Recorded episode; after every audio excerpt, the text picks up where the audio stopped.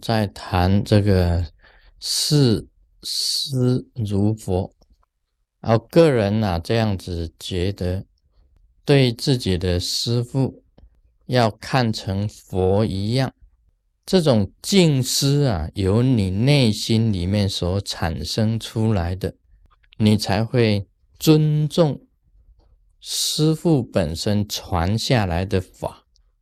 你看师父是佛的话，师父给你加持啊，你就会啊，因为信心的缘故，产生了大的加持力。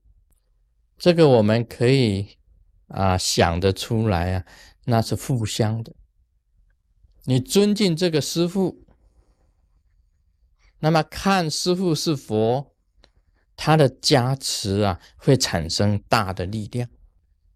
他传下来的法，你修起来的话，会自己本身啊，会觉得自己会有很好的接受，而且也有这个三宝的功德在身上。这里也讲到了，假如你的师傅本身来讲啊，只是一个普通的师傅，并没有很具德，但是呢。因为你看他是佛，这个佛啊，也会啊，因为你观察他的时候，你认为师父是佛，有信心力的缘故啊，诸佛菩萨一样会因为他的加持你而产生了功德啊。这个意思是这样子讲啊，只要是你看师父是佛的话。你所得到的，因信心力的因故的缘故啊，会产生很大的这种力出来。在密教里面是这样子讲，但是也有一个产生一个问题呀。假如呢，你的师傅本身来讲起来，你看了半天呢，啊，观察你自己的师傅，观察了半天呢，觉得他一点都不像佛。这是一个很麻烦的事情。你看了半天呢，觉得他不像。皈依了以后呢，又受灌顶了以后呢，跟你师傅相处在一起一段时间以后啊，发觉他不止不像佛，有的时候啊，就像个小偷。所以这个这个就是一个问题啊，好像是说，哎，他这个欺世。盗名，这个就是小偷的行为！欺世、欺骗世人，盗名，这个拖盗这个名声，甚至于啊，他很贪心，什么钱都要，贪念比一般人还重，而且呀，脾气又不好，又有嗔念，那么对佛法一知半解，讲出来的。也是不对啊！这个时候怎么办呢？做弟子的怎么办呢？你这怎么看呢？都不像个佛啊！这个时候啊，我认为啊，当弟子的应该是尊敬，还是尊敬你自己的师父？因为你皈依他就是一个言，然后你可以做两个字：眼之。眼之就是说，你可以。不要诽谤你自己原来的师傅、自己的上司，然后你好好的想办法再追寻其他的上司也可以。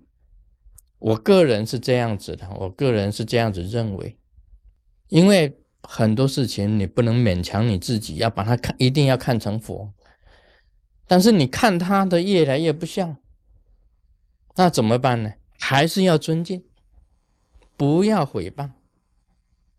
至少你们之间呢有师生的言，这种以佛言呢也是很难得的。至少他也教过你一些东西，说一日之师啊，他教你一个字，一个梵文，一个咒日，教至少他也教来你一个咒，教你很多的法，你就要尊敬他，不要诽谤他。但是他有。不好的那一面，你既然看出来了，那么你就是眼知。好，我个人是这样子认为。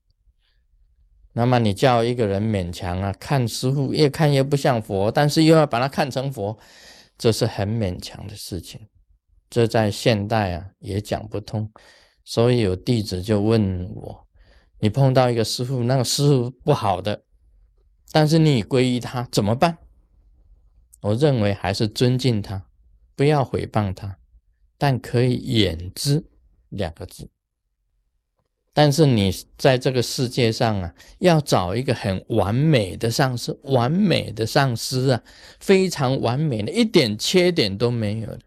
我劝告你，不用找，不用找，找不到的，就是连释迦牟尼佛，照样有这些他的弟子在后面呢，天天诽谤他，照样有。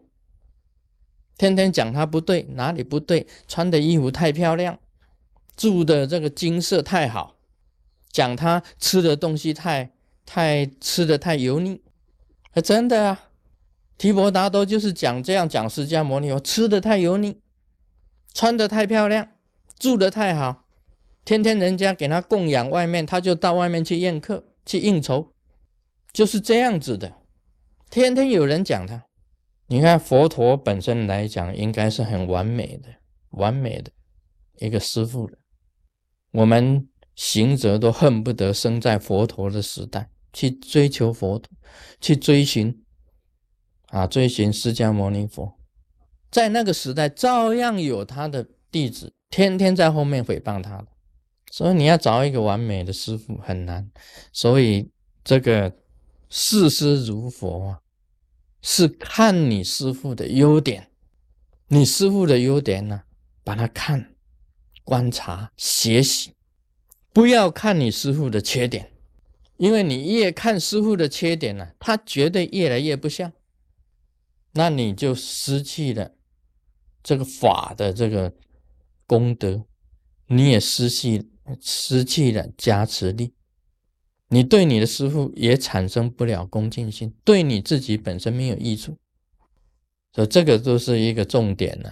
我觉得这个视师如佛呢，这个重点是在这里啊，这一点也算是很重要的。看师傅优优点，学他的长处、短处，不要看。Om Mani Padme Hum。